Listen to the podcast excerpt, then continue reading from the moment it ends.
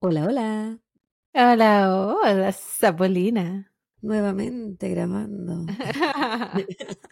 Para los que las dos personas que nos ven en YouTube estamos con la misma ropa.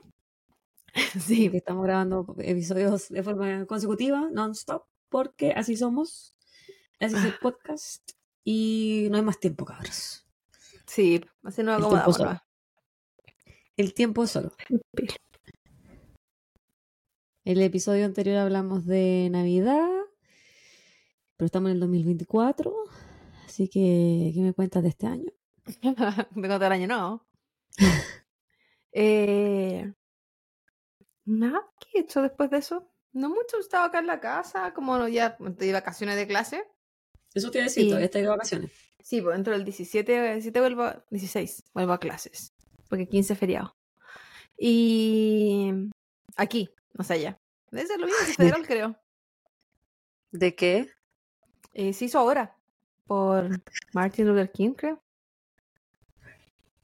Ah, pero es que a mí no me pagan ese feriado, así que no cuenta. No, pero creo que ahora es para todo. Antes no era federal y ahora es federal. No sé, en verdad, estoy, te puedo estar mintiendo, pero sé que no tengo que ir. Y. Qué bonito. O sea, que yo tengo que ir a clase. Mira, ese día no trabajo. Así que. eh, eso. Y en cuanto a la pega, empiezo ahora esta semana los viernes y sábados. Así que ya no estoy lunes y viernes como estaba yendo. Que viola durante dos semanas, porque después tengo clases de lunes a jueves, pues viernes y sábado trabajo. Así que ahí no va a estar tan contenta, pero es nomás, pues nada que hacer. Ahí va a haber menos continuidad del podcast. Sí, no sé. Pero vamos a ver, vamos a ver qué se hace. Porque sigo, si- siguen siendo tres, tres ramos, igual que el semestre pasado. Pero son ramos que tienen muchas horas prácticas. Entonces, hacen que tres ramos sean full time al final, pues, porque te- me da 15 créditos. Es igual de harto. Pero bueno, háblame de ti, bella señora. No, yo no tengo nada bonito que contar. Este 2024 no ha sido muy, no, bueno, muy bueno para mí. Hoy día me quedé en. 2024. Estos tres días de este año han sido. eh, yo fui elegida como los guerreros. Del, Como los mejores guerreros. ¿Saliste elegida? Sí, salí elegida en la, en la lotería, así como la gente cuando sale vocal de mesa. Yo salí elegida como de los mejores guerreros del 2024. Me parece que estaba, había estado muy piolita los años anteriores y me había salvado y ahora como que me cayeron todas las desgracias juntas. Me quedé en pane y al final no le pasaba nada al auto, no sé qué hueá, no quería, el auto no quería ir a trabajar. Hoy, hoy día dentro de los pacientes que vi, eh, una de mis evaluaciones eh, era, yo me a veces me pregunto, lo- los médicos que ponen las órdenes para las evaluaciones, son tan hueones, porque ¿cuál es el sentido de ponerle una orden de terapia física, sabiendo lo que uno hace de terapia física? Que mi- ¿cuál, Ujú. es, ¿Cuál es mi rol principal? Movilizar al paciente. Que salga de la cama, ¿cachai? Que camine, devolverlo a su estado funcional anterior. Es- nosotros somos como kinesiólogos expertos en movilidad, expertos en movimiento, tal.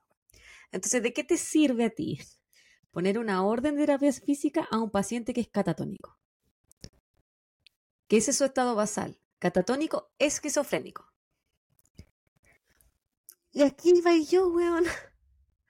¿Cachai? ¿Y, y, y, qué le estaba qué le pasó? ¿Tenía alguna fractura? ¿Tenía Es- algo que...? Estaba ahí por, eh, por hiponatremia y por deshidratación. Pero no hay, no hay nada que yo pueda hacer con, con eso, porque le voy a dar agüita yo, no, po. Sí, ¿Cachai? O sea, mi- rol es, eh, bueno, era una evaluación, entonces tenía que evaluar su funcionalidad, que era nula, pues, weón, así era, era un paciente catatónico. ¿Cachai? Entonces, ¿qué hice? Lo mudé. Oh. Eso te tocó. Eso me tocó, pues, y eso fue todo, y es como, no lo voy a tomar para la terapia. Pues nosotros tenemos la opción de tomarlos o no tomarlos para la terapia. Ah, pues. ya.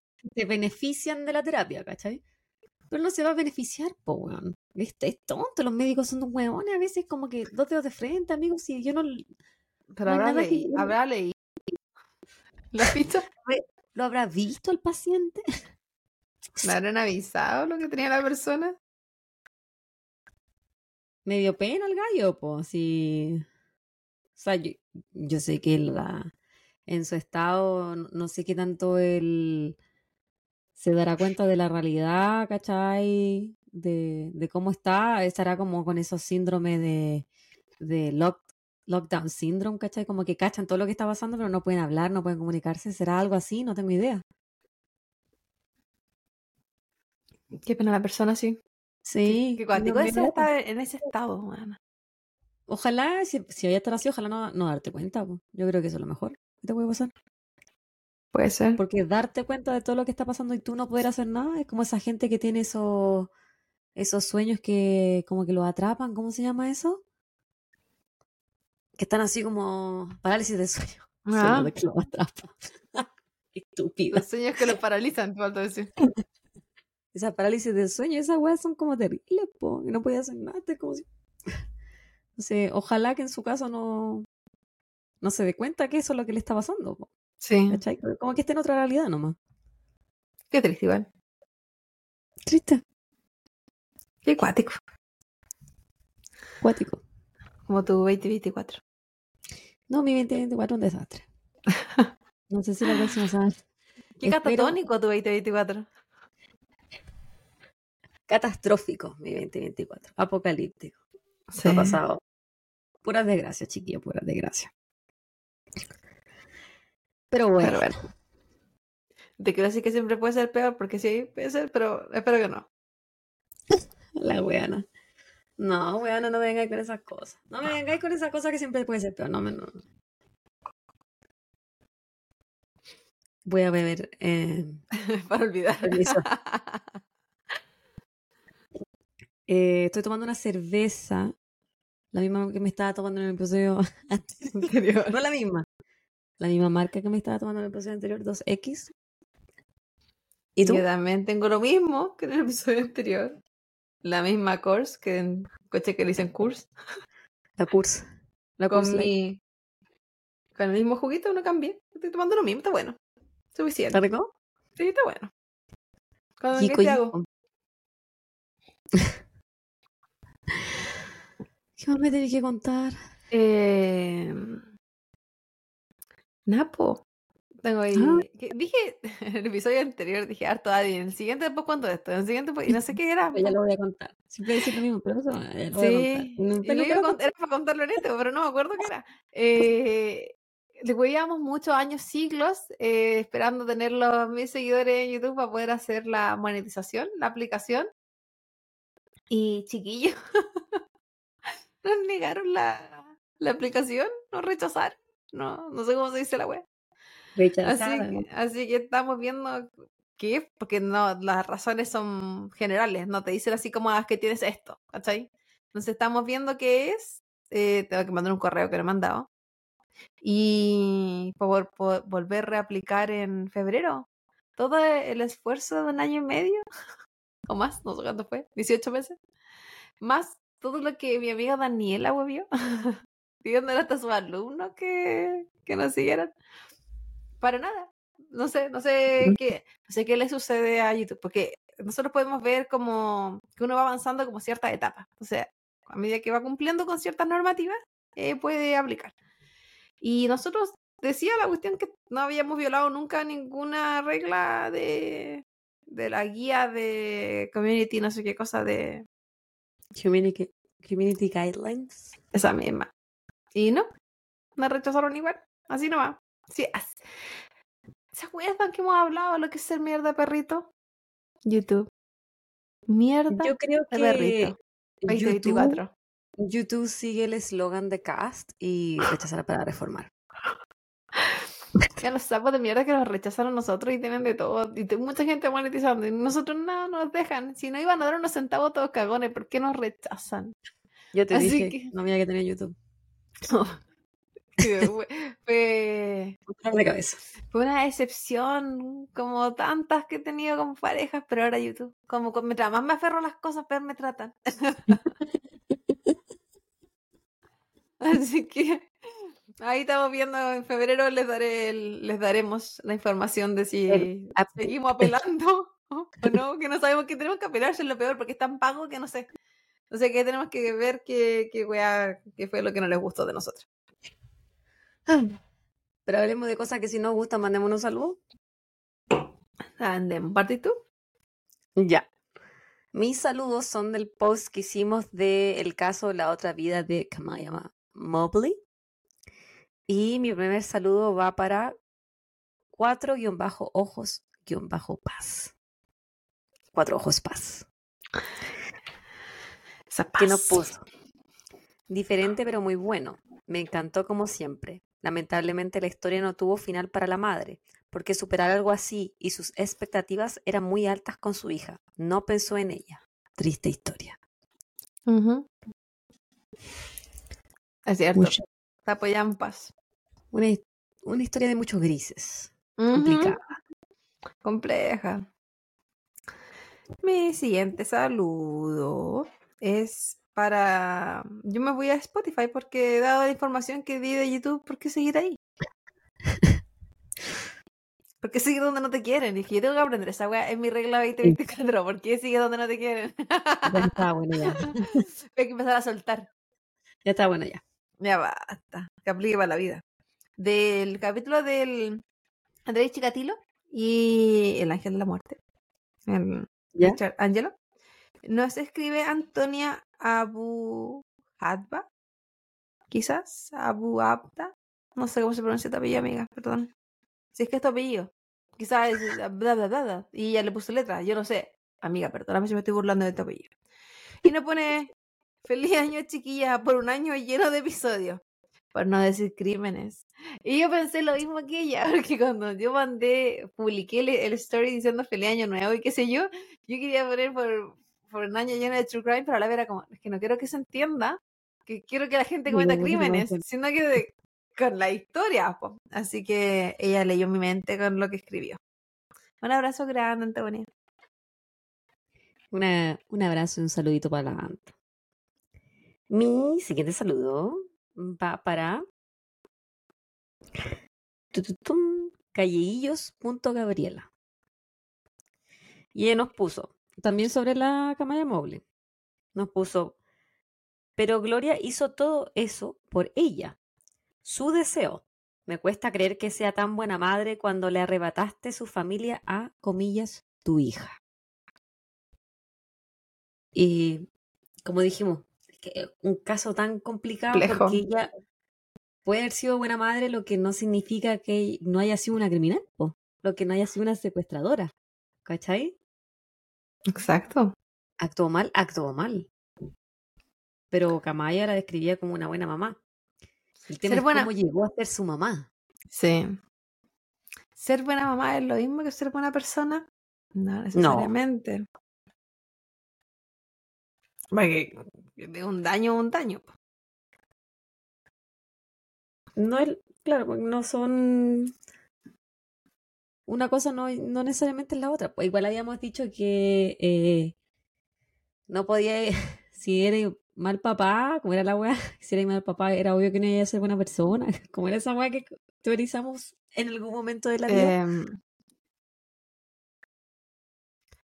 Porque si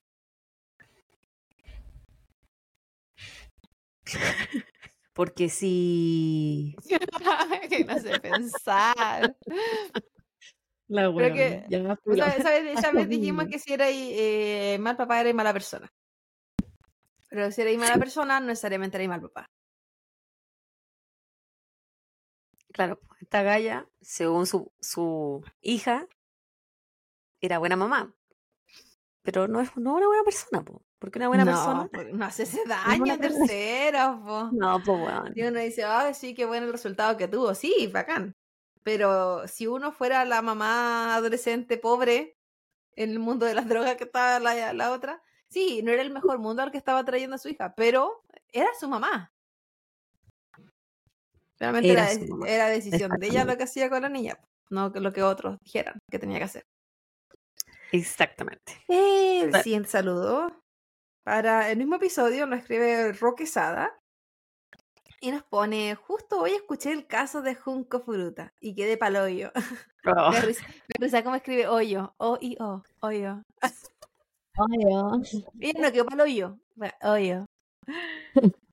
Qué buen, qué buen- qué buen podcast, chiquillas. Cada día mejoran. Estamos trabajando en eso, amiga. Te juro que estamos esforzando, aunque YouTube está en contra de nosotras. Pero todo. La pero gente que nos yo digo, que que cuático, a ver, en, tú, en- morbosa, mórbida. En un día escucharte el capítulo del, del Junco Furuta, o Junco, ¿es Junco o Junco? ¿Cómo era? ¿Junco? No sé, bueno, ya me confundí. Bueno, ese, ese caso. Funko Pop. Y después escuchar el de Andrés es como, amiga, eso se van para la mente. La brígida. Están recomendados para una vez a la semana, no para más de uno diario, que hay mal. Sí, yo no dormiría. Sí, un abrazo grande, Ro. Sí. Un abrazo, Ron. ¿Mm? Mi siguiente saludo y el, mi último saludo de este episodio por parte mía es para Josteran, también para el mismo post. Puso, mi hijo nació hace cinco años en Santiago y las enfermeras se lo llevaron varias veces a hacerle exámenes y cosas. Nunca sospeché nada. Tal vez fui muy confiada. A mí me sorprendió cuando leí ese comentario. Yo sí la encontré muy confiada. Yo también. Porque, Amiga, ¿usted no entró en esa como psicosis colectiva pero personal de que te van a robar la guagua? no. ¿O era yo nomás? ¿Y mi cuña? Por eso yo pensé que, era todo el mundo- pensé que era todas las mamás, pues si mi cuña lo pensó y tú, yo dije, ah, toda la gente que me está a mi alrededor. La Patti también me acuerdo que me decía que, si mal no me equivoco, porque yo también eh, privada de, de sueño, mala memoria, pero si no me equivoco, la Patti decía que ella pensaba que alguien se iba a meter por, por su ventana, la buena vive en departamento, no en el primer piso, y le iba a robar la guagua. ¿Cachai? Recuerdo esa historia. Yo pensé que a todas nos pasaba, amiga. Yo ni caga- yo hubiese, aunque me tenía que arra- me hubiese tenido que arrastrado, pero seguía mi guagua. Yo creo que en mi caso, conociéndome, yo sería como la amiga, la verdad. ¿Confiada? No confiada, pero volá, así como estaría en otra, quizás no estaría pensando en robos, pero sí, yo tiendo a ser súper confiada también. Yo estaba muy volada cuando, no intencionalmente, pero cuando nació la Bendy, con los medicamentos que te dan, porque ella, eh, yo tuve cesárea, estaba muy drogada. Y siento, tengo recuerdos de enfermera y de la asesora de lactancia agarrándome ¿La los pechuga? senos. ¿Cuál, cuál Daniela? Siento que mucha gente me agarró los senos ese día. Y ni me invitaste, yo también quería. Sabía que era jugar, ¿por qué no me invitaron? oportunidad. Y yo como que no estaba en otra. O sea, ya, agárrenmelo. Si total ya la Daniela ya lo hizo, ya qué más da. Que venga el siguiente. Ya pásenme, si me sale leche, si no. Oh. ¿Te queda un saludo? Y el último saludo de la noche. Saludcita. O para los amigos, para la mañana, la tarde. No sé cuándo nos están escuchando esto que va a salir como en dos semanas más. No, la próxima semana. Eh, nos escribió en el mismo episodio. Denise Roclear. Nuestra Rosenthal. Para el mundo Roclear. Denise, este es su apellido. Sacándote esa duda. Y nos pone en tres palabras. Abro comillas. Un asqueroso culiao. Cierro comillas. Y sí, ¿qué me es la mejor definición de ese chicatilo? Sí. Asqueroso. ¿Y, y tú, y la foto, la cara del loco que tenía, desquiciado, weón. ¿Te acordás cuando la otra vez te mandé ese artículo de, de los ojos y que las- describí, sí, que no había sí. estudios científicos, pero había una correlación entre la, entre la forma de la mirada de los ojos de ciertas personas con ciertas... Tú me dijiste, ah, pero dame un ejemplo. Y te dije tú, pero no eres tú en verdad. Esta persona es un buen ejemplo. Es el. Sí, yo recuerdo las cosas que te. Refleja la maldad y la... Sí, fue como, el la- ojo chup- como el ojo chupado. Sí, y como cuando no se les ve el párpado. Una Sí. así era, ¿o no? Y cuando ella mostró, cuando ella mostró, cuando la- Dani nos mandó las fotos y las vimos y eh, sacarse, me recordó ese otro caso que hicimos de los cabros que estaban como en esa, como enrejados dentro de, en Rusia, ¿te acordáis? Que estaban como enrejados dentro del eh, Del- tribunal. Del tribunal, sí. Que cuático es el algo muy sistema que la, tienen. de la URSS, Sí. para que no nos maten. Aún creo que siguen haciendo eso. Pues. Otra vez veíamos un video de un cabro que se quería escapar. ¿Te acordáis? Sí. De ahí sí, mismo. De ahí Otro mismo, loco. sí. Otro loco. como una Sí, jaulita. sí, todos. Loco. Y también era como pelado y con cara loco. También. En fin. ¿Estamos listas? Estamos ready, cabra. Ah, Ya conmigo, entonces hoy te traigo un tema que no hemos tocado antes, fíjate. Me viene a sorprender. Fue una de las peticiones que nos hicieron, no me acuerdo en qué live, en qué preguntas y respuestas, pero cuando eh, como que la gente nos ponía, ah, un caso de esto, un caso de esto, otro. Alguien puso acá un caso que esté relacionado con LGTBQ. O a mí me gusta más decir LG LGTBQ. Y como nosotros somos LGT LGTBQ friendly, vamos a hacer un caso de esto. Entonces, Claudita, las personas. LGTBQ tienen nueve veces más probabilidad de ser víctimas de un crimen violento si las comparamos con personas heterosis. Para las personas trans, esta probabilidad aumenta aún más. Las víctimas de crímenes de odio en la comunidad LGTBQ a menudo son más jóvenes y tienen una relación con su atacante, quien por lo general es de raza blanca. Estoy hablando de datos exclusivamente en Estados Unidos, Sí. porque estos son de estudios de la National Crime Victimization Survey, que entre los años 2017 y 2019 arrojaron que 6 de cada 6.6 de cada mil personas LGTBQ eran víctimas de crímenes violentos, mientras que personas no LGTBQ, en e- esta proporción baja a 0,8 por cada mil personas. O sea, es harta la diferencia. Sí. 6,6 versus 0,8. Hoy día, bebita, vamos a hablar de Nikki Kuhnhausen. No lo conozco.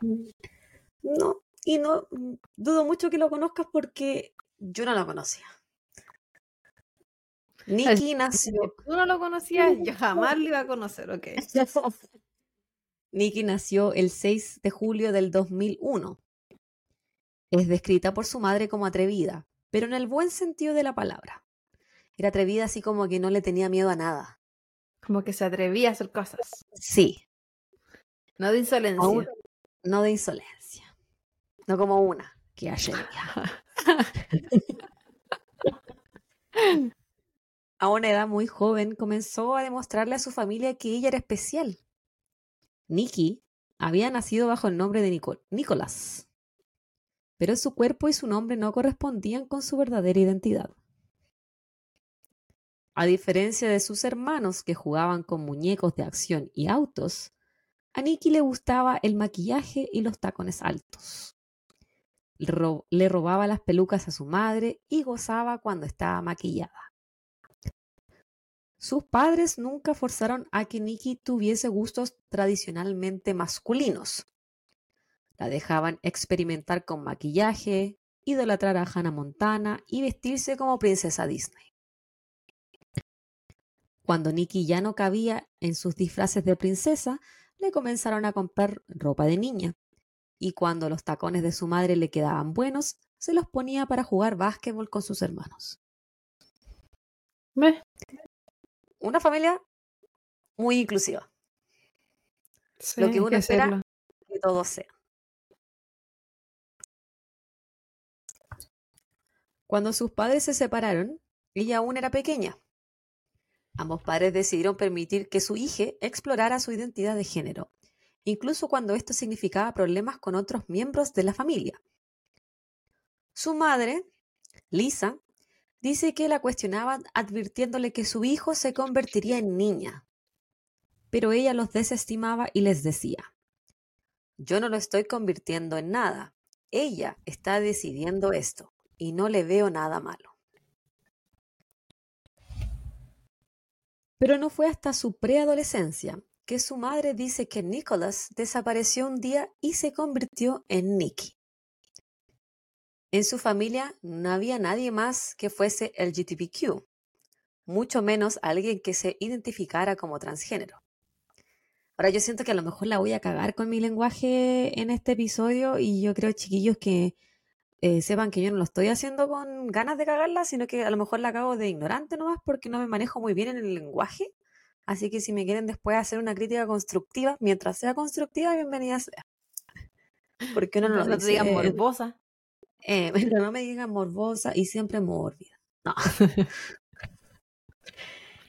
Pero para su familia, eh, esto no fue un tema complicado. Nicky les indicó el camino, y ellos no tuvieron problema para seguirla. Lo que igual es eh difícil porque los papás tienden a, recibir muchas críticas. Estamos hablando los que, porque hay, hay mierdas de perritos de papás que no apoyan, no están, qué sé yo. Pero a la vez están esos que, que intentan o que lo hacen, pero a la vez reciben muchas críticas y, y, con mucha mala onda también de su entorno. Sí. Casi que son ellos los que están transformando a los niños. Y es un proceso súper difícil. esto. O lo estás reforzando. Yo. Es difícil. Eh, haciendo una pausa en esta historia, yo tuve una colega, hace, no sé, bueno, unos cinco años, su hija, en ese entonces se declaró como mm, género fluido, yo me imagino que también se dice en español, pero acá es gender fluid. ¿Mm? ¿Cachai? Entonces nuestra colega, que era una buena así como súper religiosa, pero que tenía un pasado como también abierto de mente, no era de esas religiones como eh, cuadradas o que excluyen. A lo mejor su iglesia sí era un poquito más excluyente, pero ella no, nunca fue así. ¿Cachai? Entonces ella como que lo, lo aceptó sobre bien, de hecho eh, preguntaba a otra colega que estaba casada con un hombre trans cosas de LGTBQ porque ella desconocía el tema. Entonces, un día en un almuerzo nos contó que, eh, bueno, ellos familia súper religiosa, de esas personas que van todas las semanas a la iglesia, que no trabajan los domingos por ir a la iglesia. No, eh, no me acuerdo que, sé que hay tanta religión acá, pero era una, una del ramo del cristianismo.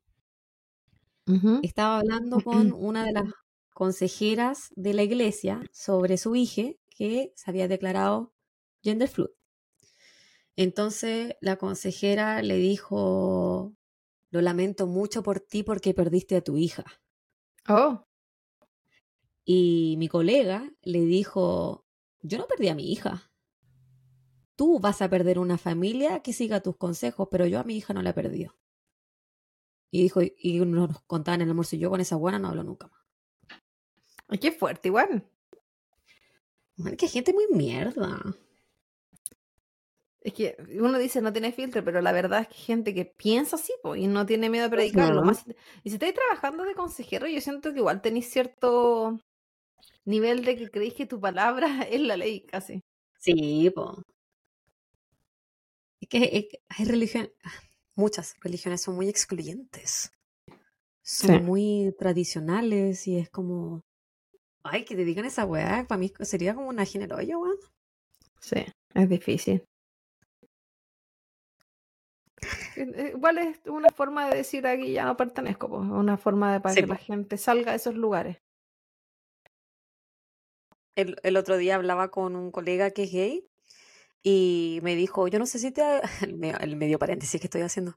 Me dijo, mm. yo no sé si alguna vez te conté, pero yo, yo crecí mormón.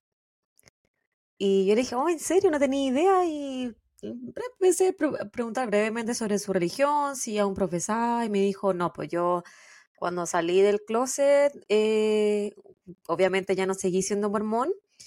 Y, y le dije, ¿y tus papás cómo, cómo son contigo? ¿Qué tal? Me dijo, no, mis papás, cuando yo salí del closet, ellos abandonaron la iglesia.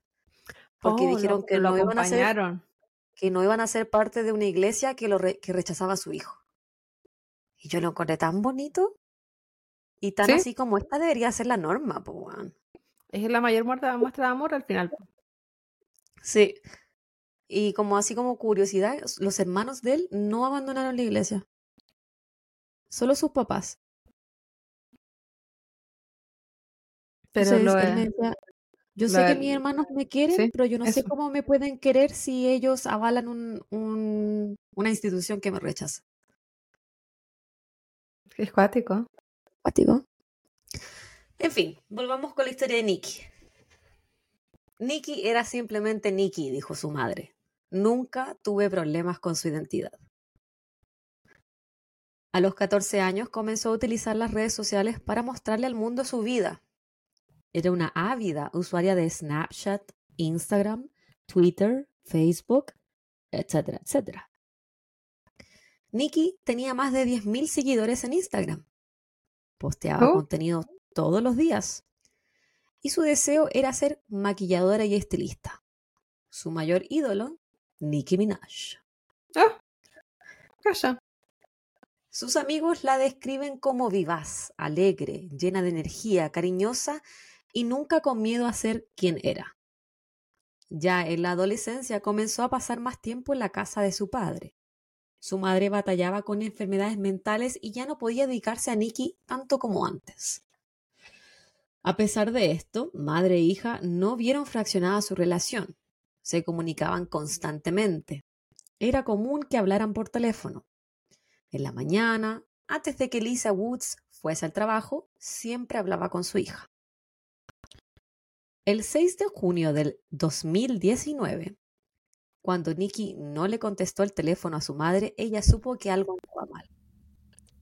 Se intentó comunicar por Facebook, pero esos mensa- mensajes jamás fueron leídos por Nikki. Al pasar los días, su hermano también comenzó a preocuparse.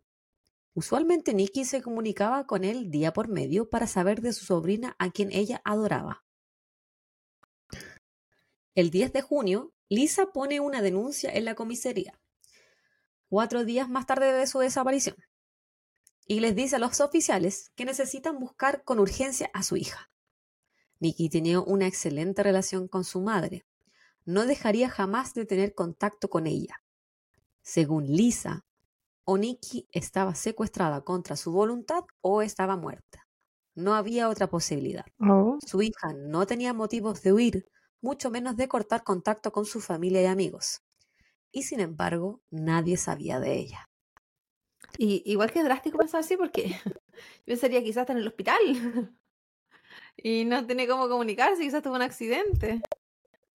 Intuición de madre, dijiste tú en el piso anterior. Sí, puede ser eso. Sus familias y amigos lanzaban campañas mediáticas para descubrir el paradero de Nikki. Utilizaban las redes sociales para buscarla y muchas personas piensan haberla visto, pero nada llega a buen puerto. Siete días luego de su desaparición, el 13 de junio, Lisa vuelve a contactar a las autoridades. Les dice que Nikki se había estado quedando en un departamento con dos amigas en Vancouver, Washington. Ambas amigas cooperan con la policía y una de ellas, llamada Faith, les dice que la noche del 5 de junio Nikki le pidió su teléfono para meterse a Snapchat y comunicarse con un hombre que había conocido recientemente. Faith le dice a los investigadores que luego de hablar con él, ella había cerrado sesión y salió del departamento para encontrarse con esta persona. A los policías se les hace difícil utilizar esta nueva información. Dado los derechos de privacidad de los usuarios, no es llegar y pedirle a Snapchat que les digan con quién habló Nikki ese día. Por lo tanto, ellos deben pedir una orden de registro. Y la aplicación se demora semanas en darles esta información. Finalmente, les indican que el último usuario con el cual Nikki se había comunicado el día de su desaparición era un hombre llamado David, David Bogdanov. David y Nikki se habían estado comunicando durante dos meses. Okay. En uno de sus últimos mensajes, David le envió una dirección y le indicó que tenía una van blanca. Gracias a que Snapchat guarda las coordenadas desde las cuales estos últimos mensajes se habían enviado, los detectives pudieron determinar que David esa noche había estado afuera del departamento de Nikki mientras la mensajeaba. Ahora los detectives deben averiguar más sobre quién es David Bogdanov. Ninguno de los familiares o amigos de Nicky sabe quién es este hombre, de 25 años. Nadie nunca había escuchado a Nicky hablar de él. También se conocían hace dos meses, así que a lo mejor se lo Sí, estaba yo- guardando para allá. Sí, no es algo que tampoco contaría mucho si lo conocí hace dos meses. Nunca tan intenso como una amiga que tuve yo que al mes ya se decía te amo. Pero estaba conociendo, pues ya no estaba como una relación. Pero la policía no tarda en determinar que David pertenece a una familia rusa bastante extensa. Trabajaba para el negocio familiar de construcción. No tenía historial criminal. Parece ser que es una persona común y corriente. Pero al ser este la última persona que tuvo contacto con Nikki antes de la desaparición de ella, rápidamente se convierte en una persona de interés para la policía quienes no dudan en comunicarse con él para saber más sobre sus interacciones con la desaparecida joven. La policía intenta comunicarse con David. Lo llaman, le mandan mensajes de texto, etc. Pero luego de una semana intentándolo sin éxito, deciden ir entonces hasta la casa de uno de sus hermanos para consultar por él. Arthur, el hermano de David, les dice que éste se encontraba mochileando y que no tenía cómo comunicarse con él. Pero los investigadores parece que no le creyeron mucho porque van hasta la casa de otro de los hermanos de David, Stan, y le preguntan por David. Stan un poquito más nervioso que Arthur y les dice que no se acuerda si David estaba con él o no la noche del 5 de junio. Y se encuentra sorprendido al enterarse de que su hermano se supone anda mochileando. Ya. No la, no la contaron a él, no la avisaron. Claro. La policía entonces cree que uno de los hermanos está mintiendo. Y uno de los hermanos sabe el verdadero paradero de David, por lo que deciden seguir buscándolo. Lamentablemente, el tiempo continúa pasando. Y David no hace contacto con los investigadores. ¿Y a mí me parece demasiado sospechoso que los pacos te estén buscando, bueno, y tú te hagas el weón. Sí, pues sí es. Pero también puede ser que está ahí metido en una wea que no es, es necesariamente esa, pero como en malos pasos. pues. Siempre puede ser. Claro. También es una persona de interés, pero no es un sospechoso. Entonces, si él quiere no responder, no responde, pues si no tienen, no, no tiene deber Hay de obligación Ahora, ahí. se ve sospechoso, se ve sospechoso. Sí, pues. El tiempo continúa pasando, como dije, y pasan tres meses luego de la desaparición de Nicky. Entonces, los investigadores deciden nuevamente tratar de comunicarse con David. ¿Y qué hacen? Le mandan un Snapchat. Moderno. Moderno. Yo que nunca he tenido Snapchat. Yo sí. Sorprendentemente, David lee este mensaje, pero no le responde. Mm. Una semana después, luego que le mandaran un segundo mensaje, David sí decide responderles. Y les dice que tenía problemas con su teléfono, problemas de comunicación, Mm, y por eso no le respondía. ya. Pero accede a ser entrevistado por uno de los detectives. El 2 de octubre, a casi cuatro meses de la desaparición de Nicky, la policía al fin puede entrevistar a, a este misterioso David. En esta conversación grabada, David dice que conoció a Nicky en el downtown de Vancouver. Ellos entablaron una conversación, ella tenía frío, él le prestó su chaqueta, viendo película. Y más Mm. tarde David, o sea, más tarde Nicky se comunicó con él por Snapchat y ellos acordaron de juntarse nuevamente, así como para devolverle la chaqueta. Ellos salieron, se juntaron con los hermanos de David, algo, y algo que eso se contradecía con lo que habían dicho los hermanos de David, que nunca habían conocido a Nicky. ¿Ya? Pero la mayor revelación que hace David ese día, cuando es entrevistado, es cuando dice que Nicky le había informado que era trans. A lo que él dice haber reaccionado de una forma muy negativa. Él le había dicho a Nicky que se bajara del auto y se fuera. Entonces él en la entrevista dice lo siguiente. Creo que sepan que estas palabras no vienen de mí, vienen de David. Es incluso perturbador cuando estoy cerca de una persona gay o bi. Me sentí asqueado y le pedí que se bajara de mi auto. Para mí es muy perturbador o asqueroso cuando las personas son así. Le dije que se bajara. Y eso es todo. Ahí nos separamos. Yo me fui donde mi hermano y después me fui a trabajar.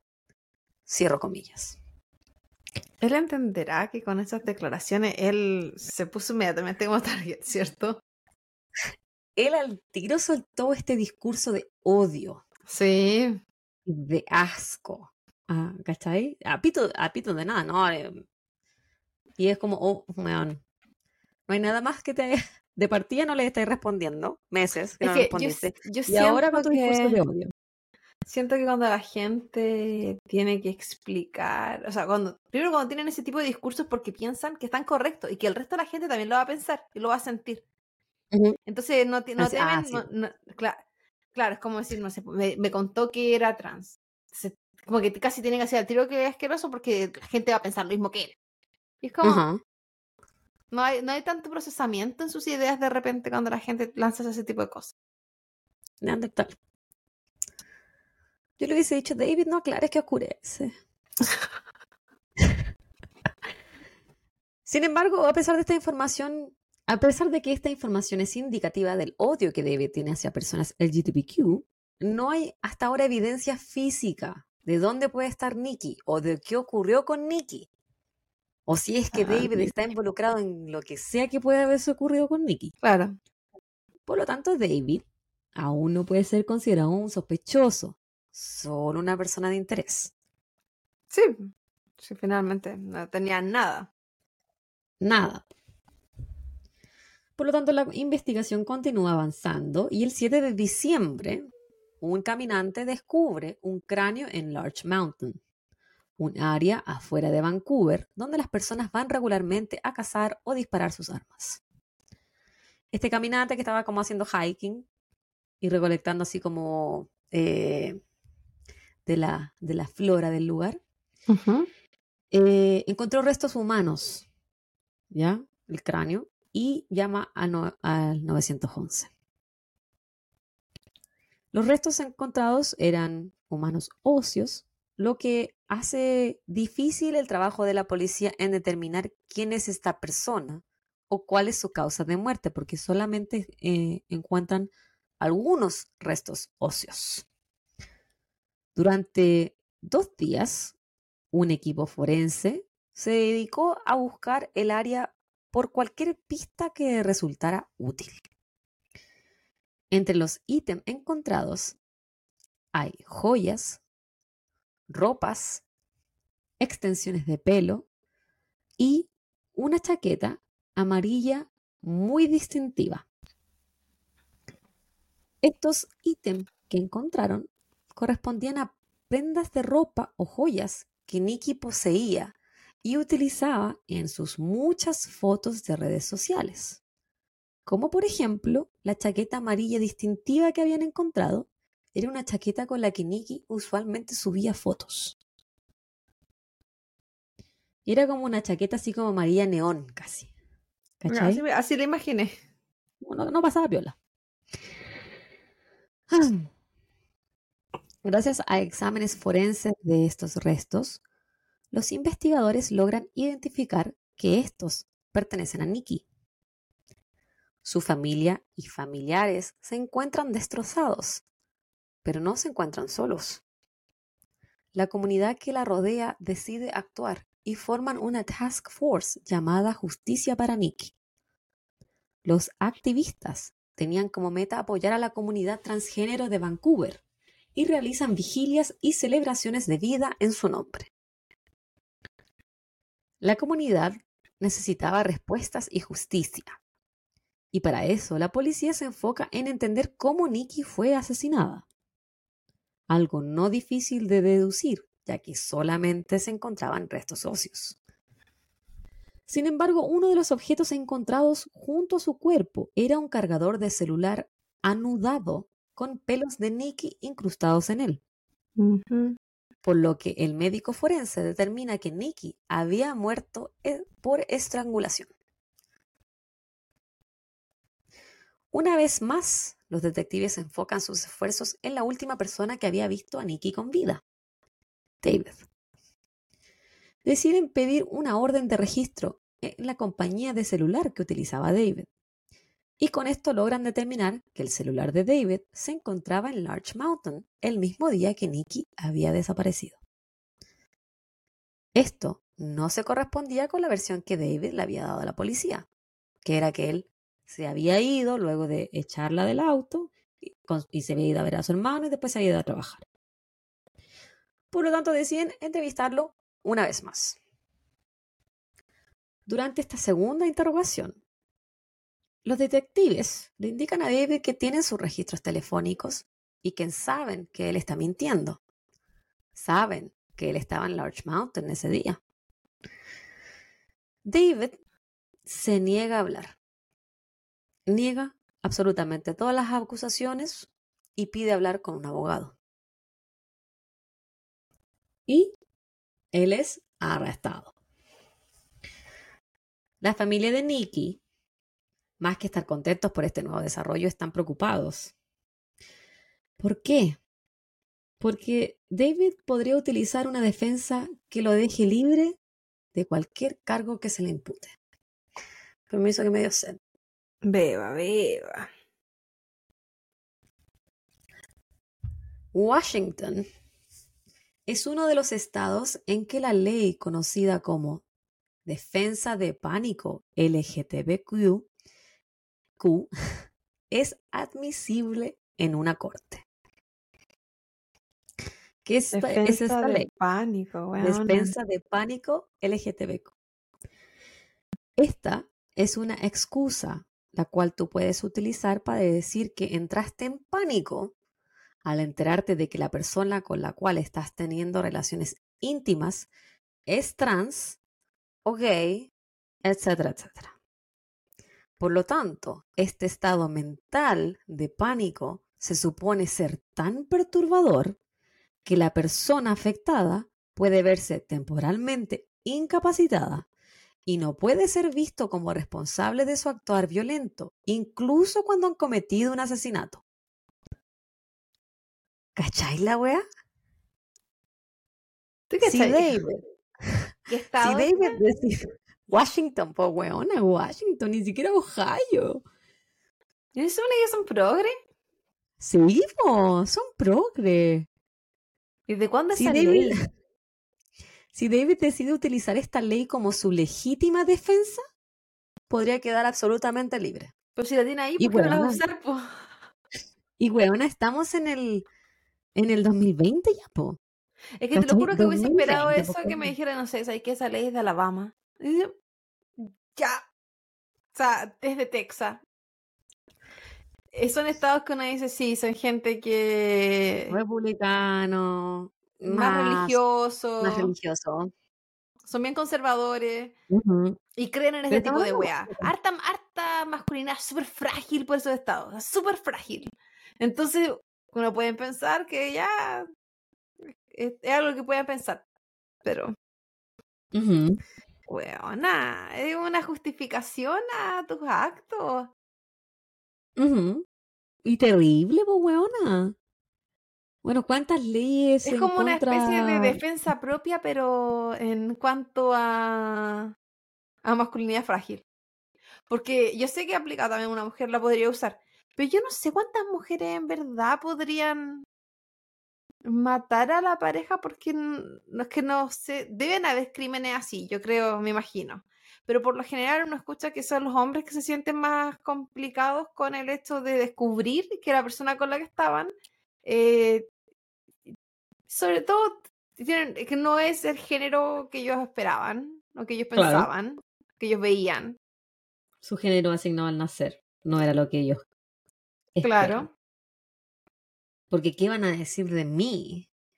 Que yo estoy con un- una mujer trans, ¿cachai? Es como, van a pensar que soy gay. Porque ellos no, ellos no, no- para ellos no existe el transpo. No, para, alguien que piensa de esa forma, son hombres. Sí, po, No, no existe esa transición. tienes razón. Pero ¿qué pasa con las personas que no, no eligieron esa transición, sino que nacieron de esa forma? ¿Qué pasa con los que eh, nacieron con doble genitalidad? O no entendí es que, cuál es la excusa de esa persona. Hay unos que están eligiendo una transición. Asumo yo que esa persona se sentirá igual de eh, asqueado, como mencionaba ese weón.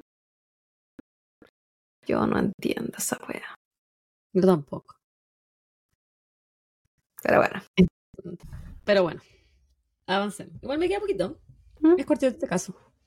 Acuérdate. En agosto del 2021 comienza el juicio en contra de David Bogdanov.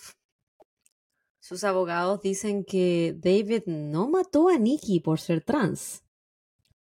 David mató a Nikki porque Nikki lo había atacado a él primero. Defensa propia. Por lo tanto, sus actos fueron resultado de defensa propia. Ahora, sin saberlo, David le había facilitado el trabajo a la fiscalía, ya que al haber admitido ser el asesino de Nikki y haber admitido que no la mató por ser trans, se saca esta defensa de pánico LGTBQ de la mesa, ¿cachai? Ya no la pueden ¿Y utilizar. acaso el abogado de él no conocía esa ley? No sé, pero estemos agradecidos de que ese abogado no, no utilizó ese, no se amparó bajo esa ley. Y a lo mejor, plot twist, el abogado también era trans. Ahora los, los fiscales se les facilita también otra cosa. Ahora ellos no tienen por qué comprobar que David había matado a Nikki, porque él ya admitió que la había matado. Y ellos iban a tener muchos problemas tratando de comprobar este hecho. Como solamente eran Es que yo osamentas. encuentro, yo súper absurdo todo esto. ¿Estás segura que el abogado no era amiga de la otra familia? Porque siento que lo entregó. Lo entregó, po, No le hizo ningún favor. Servito No le hizo ningún favor. No, pero qué bonito, po. Estamos agradecidos del abogado trans de David. Durante el juicio, David, a sorpresa de muchos, decide tomar el estrado y testificar en su defensa. Algo que se supone recom- no recomiendan a personas que están acusadas de homicidio tomar el. Mm-mm. Según David, la noche que desapareció Nikki, él la recogió en su auto y en el asiento trasero del vehículo Nikki le realizó sexo oral. Durante este encuentro, David puso su mano sobre los genitales de Nikki y se dio cuenta de que era una mujer trans. O en sus palabras, se dio cuenta que era hombre. Porque eso fue lo que dijo. Al sentirse asqueado, como dice él, la empuja y le dijo que saliera del auto. Pero Nicky, en vez de hacer esto, según David, decidió saltar hacia el asiento del pasajero, desde el asiento de atrás hacia el asiento del pasajero, tomar el arma de fuego de David y encararlo con ella. Entonces David, para defenderse, tomó el cordón del cargador del celular que estaba en el auto y la estrangula, dándole muerte. Esa fue, esa fue su declaración. Mm. Era tan weón. Es que sabíamos que era weón, si no nos está sorprendiendo esa parte. Pero se está superando a él mismo. Es que no hay un límite en su aguantamiento. no. Su narrativa de defensa propia tiene muchos agujeros. Uno de ellos es el vehículo que se supone utilizó esa noche. David dijo haber estado manejando un Audi dorado, no su van blanca como había escrito en mensajes de Snapchat. Al ser cuestionado en qué lugar estaba ese audio ahora, David dice que él se había contactado con un conocido para hacer que este auto desapareciera. Su dejaba en evidencia de que David desapareció evidencia física, además de que luego de estrangular a Nicky no pidió ayuda o otorgó socorro a su víctima. Todos estos actuales serían consecuentes con su argumento de defensa propia. O sea, no serían consecuentes. Eso es lo que quiero decir. Y la fiscalía lo dejó en evidencia por lo que él era, un mentiroso homofóbico que había asesinado a Nicky con alevosía y total intención. El jurado no tardó en determinar que David era culpable de homicidio malicioso en segundo grado. Esto es conocido como un crimen de odio en Washington y fue sentenciado a 20 años en prisión en Shelton, Washington. Desde el asesinato de Nikki, la familia de ella ha decidido cambiar las leyes y proteger a la comunidad transgénero.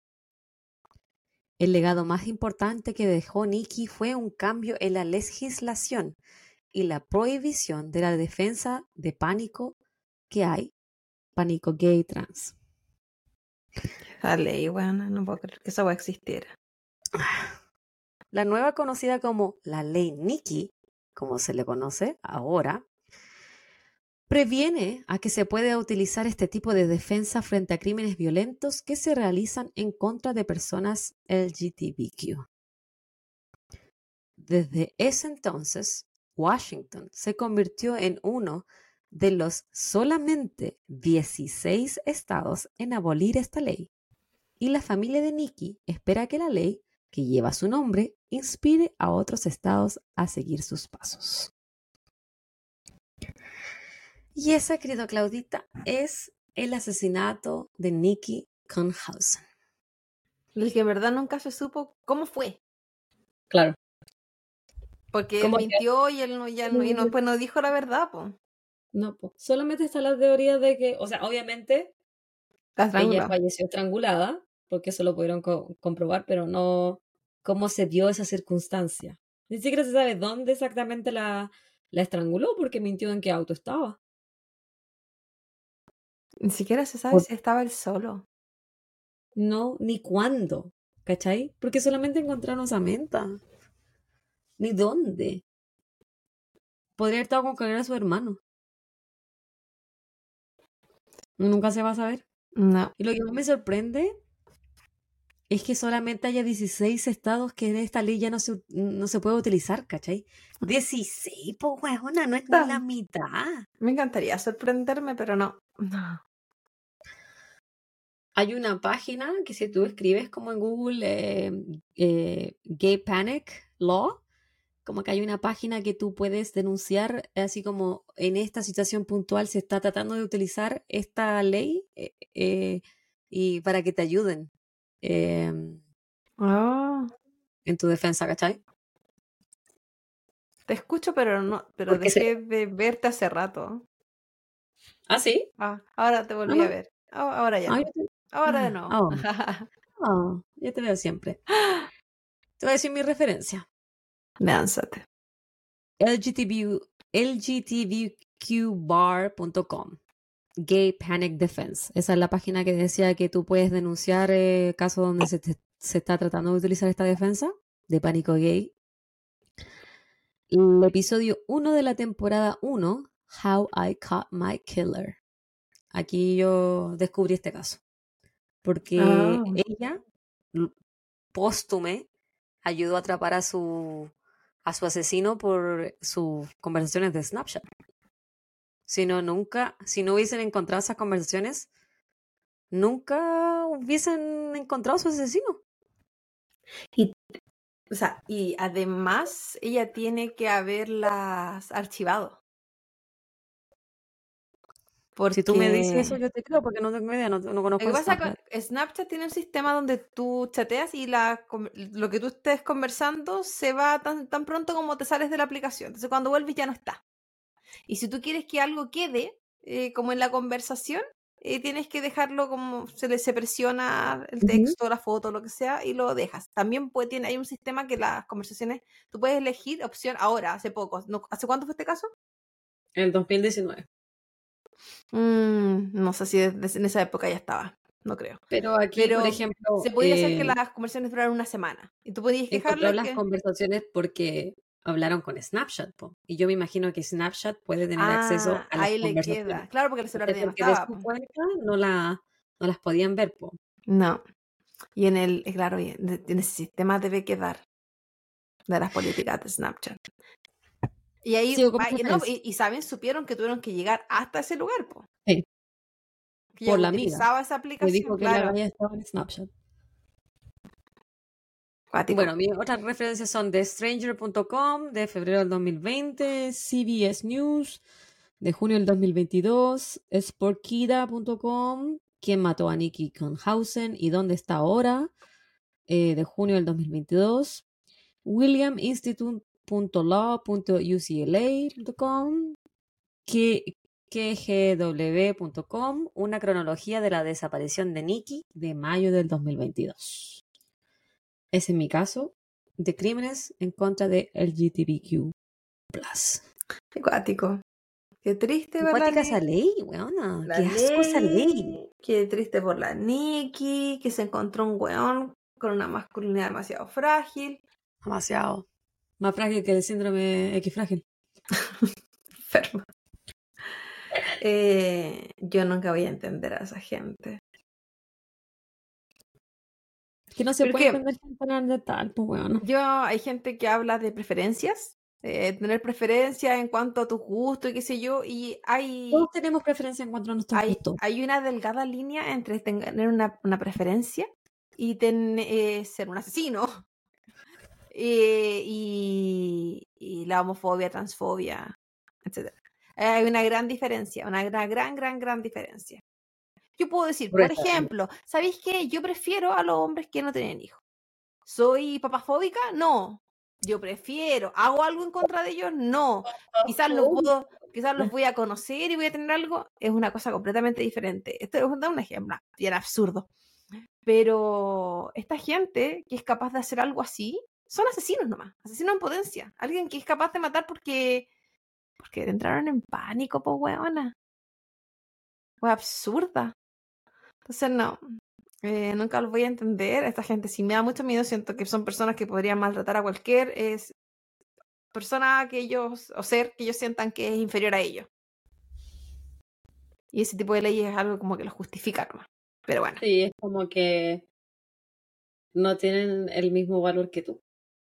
Sí. Eso es lo que es, ¿cachai? tal, es, tal cual. la- es como, puta, si nos vamos a la constitución, otras leyes que justificaban la esclavitud, el, mal, el maltrato hacia- las otras razas, ¿cachai? Y es como, son menores que yo, no, no valen lo mismo. Es como esos asesinos que les daba por ir a matar prostitutas. Porque son seres que Sí. están al servicio de mí. No, No son de personas. porque se viene. ¡Ah! Pero mira cómo, cómo la lanzas. No, no, no, no hablemos de ese tema. Un ejemplo de eso era el, el eh, descuartizador de Hamburgo, ¿era el nombre de ese asesino? Sí. Bueno, Jack el Destripador se supone. Sí, po, también. Que él tenía una El- preferencia sin dientes, el que yo estoy hablando. Es una preferencia. También era. Sí. Pero bueno. Buen caso, bueno. estuvo entrete. Esto ya va el lunes, así que Sí. que tengan bonita semana. Se cuidan harto, harto, comanse la Cuidado con sus comida. preferencias, cuídense su sexualidad, háganse los exámenes de transmisión, enfermedades venéreas. Hoy sí, eso es muy importante. Muy importante, chiquillo. No, no solo porque vivimos la. Bueno, la clave vive la virginidad absoluta y yo no lo hago más. Hay que, hay que Morbida. partir sincero este año. Y mórbida. Sean mórbidos y no morbosos. Cuídense mucho. Y Nos vemos pronto, quizás. chao, chao. Ahí hay un papito que Ay. manda un papito con tuto. Chao, chao. Bye.